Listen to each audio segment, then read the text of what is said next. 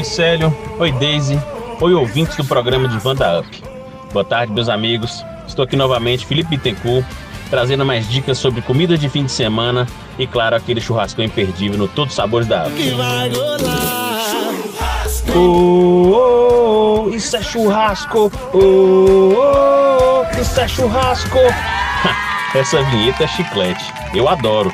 Mas hoje eu vou muito mais de comidas de fim de semana do que de churrasco. Vamos variar um pouquinho, né?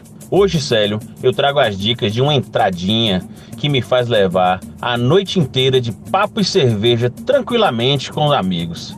É leve, é gostosa, é carne, mas, entretanto, todavia, é carne crua. É, Deise, isso mesmo, carne crua. Hoje vamos falar de carpaccio de lagarto. Senta aí e vê um pouco de história. Tudo deu início no ano de 1950, quando a condessa Amália Nani Monsenigo pediu ao velho amigo Giuseppe que ele preparasse algo com carne crua, rica em ferro, exigência de seu médico, que tentava curá-la de uma forte anemia. O carpaccio de Giuseppe Capriani.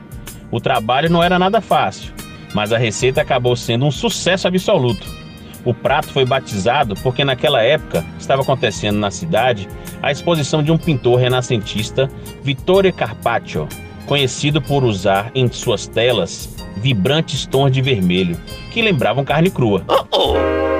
As elegantes lâminas de carne chegaram ao Brasil somente na década de 70, trazida por Massimo Ferrari para o seu restaurante em São Paulo, o Máximo. Agora está em todos os bons restaurantes do Brasil e, claro, aqui no Todos Sabores da Up também.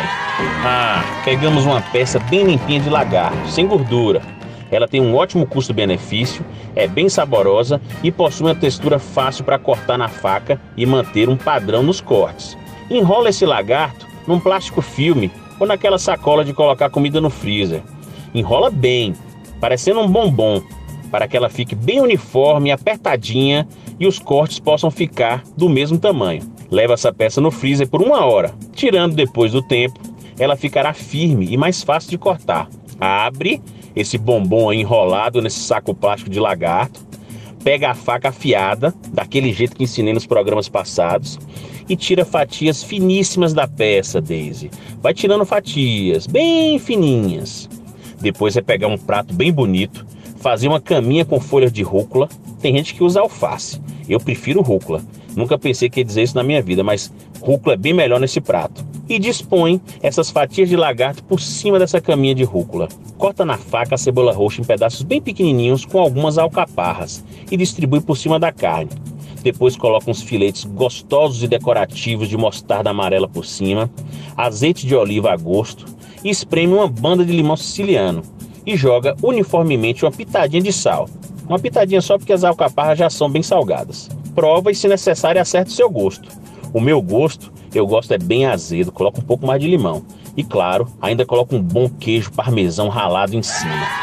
Pronto, um prato leve e saboroso para curtir a noite com os amigos ou com seu amor. Quem quiser pesquisa mais, vale a pena. Ou pede para eu voltar que eu dou dicas mais importantes na semana que vem.